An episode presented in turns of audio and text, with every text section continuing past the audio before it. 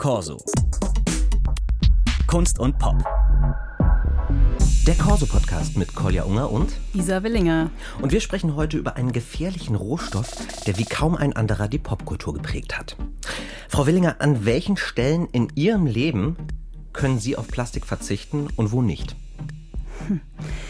Äh, ja, das ist eine gute Frage. Also ich habe natürlich jetzt über die Arbeit an dem Film angefangen, schon ein bisschen anders einzukaufen. Also der Joghurtbecher, der früher aus Plastik war, ist jetzt aus Mehrwegglas.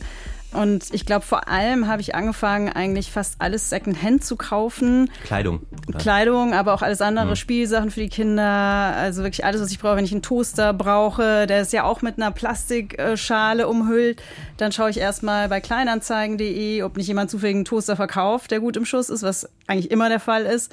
Und so, glaube ich, kann ich quasi eigentlich fast über alle Alltagsgegenstände dann ein bisschen Plastik einsparen.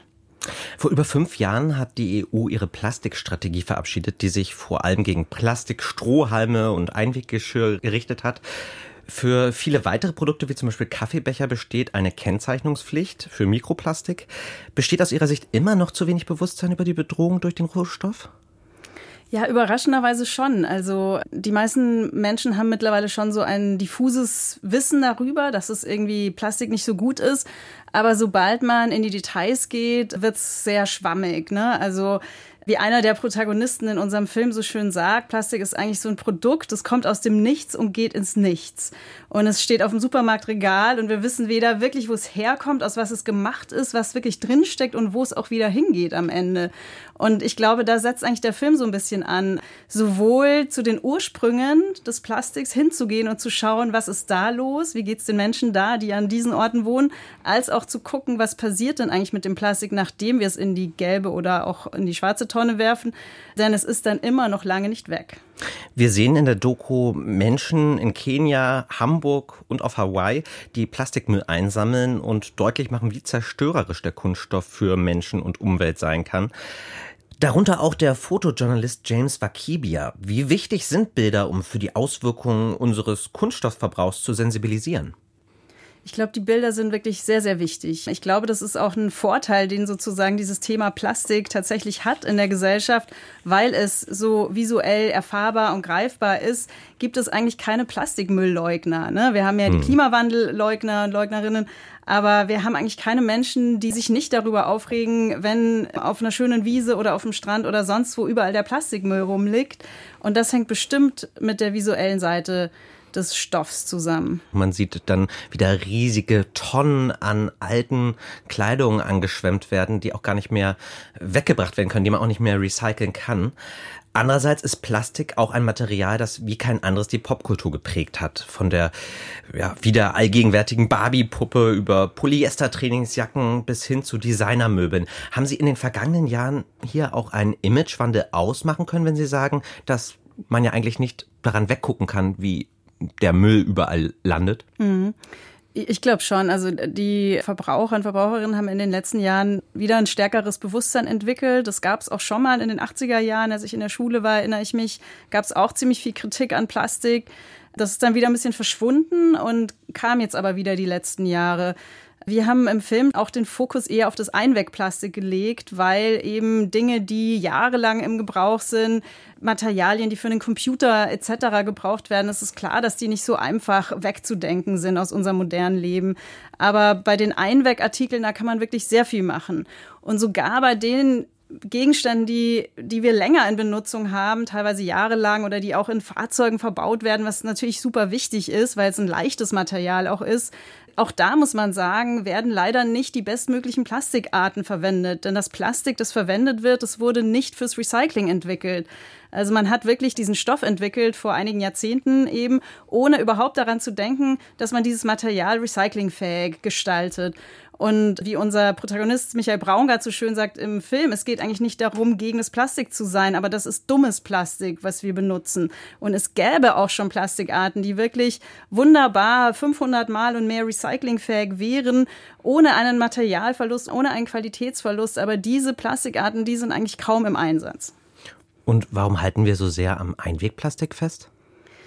Äh, das liegt daran, dass die Ölindustrie, die auch mit der Plastikindustrie zum Teil deckungsgleich ist, natürlich ein Interesse daran hat, eigentlich immer mehr Material zu verkaufen. Also die haben weniger Interesse daran, das Material endlos zu recyceln, weil dann würden sie ja weniger von ihrem Rohstoff Öl und Erdgas verkaufen, was man für die Plastikproduktion braucht.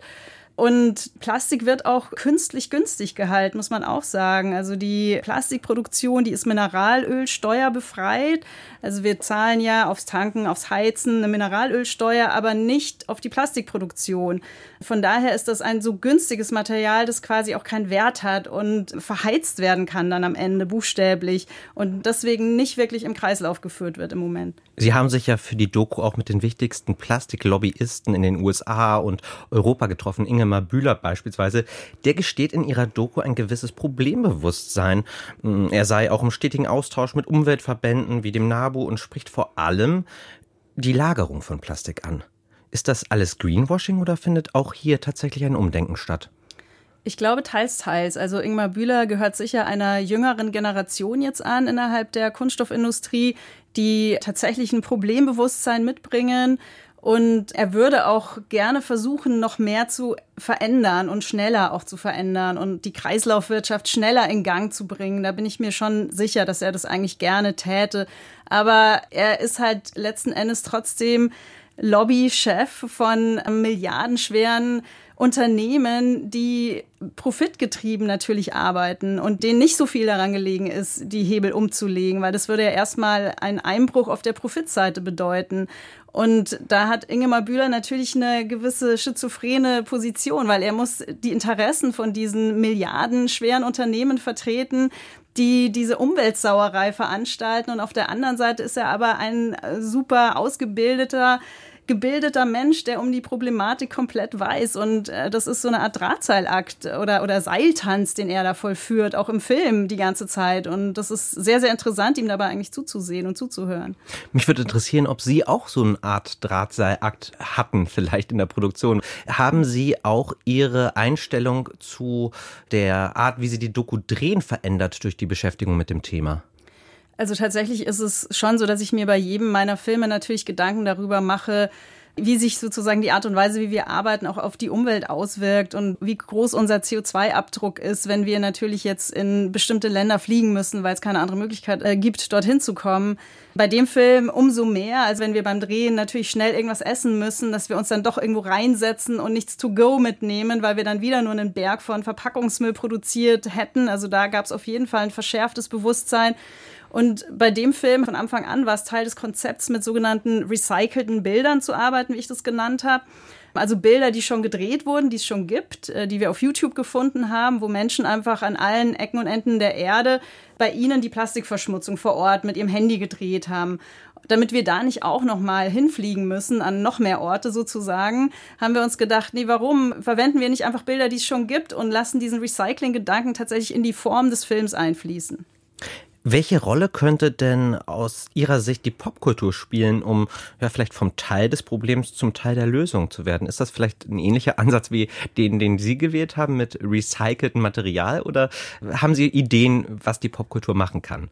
Also ich, ich glaube, der beste Weg würde wahrscheinlich über die InfluencerInnen äh, führen, die sozusagen sich dieses Themas annehmen und darauf aufmerksam machen, weil die haben ja mittlerweile auch eine sehr starke Macht, kann man sagen. Also gerade bei den Teenagern, ne, die folgen denen auf Social Media und ich glaube, wenn da die Aufmerksamkeit auf dieses Thema noch stärker gelenkt werden würde, dann hätten wir auch ein Problembewusstsein bei den Teenagern schon, das wir im Moment, glaube ich, noch nicht so haben.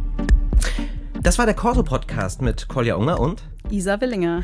Ihre Doku Plastic Fantastic ist ab heute, dem 25.01. im Kino zu sehen. Weitere Folgen unseres Corso-Podcasts finden Sie in der kostenfreien DLF Audiothek-App. Wir sagen Tschüss und vielleicht noch eine Empfehlung fürs Alltagsverhalten?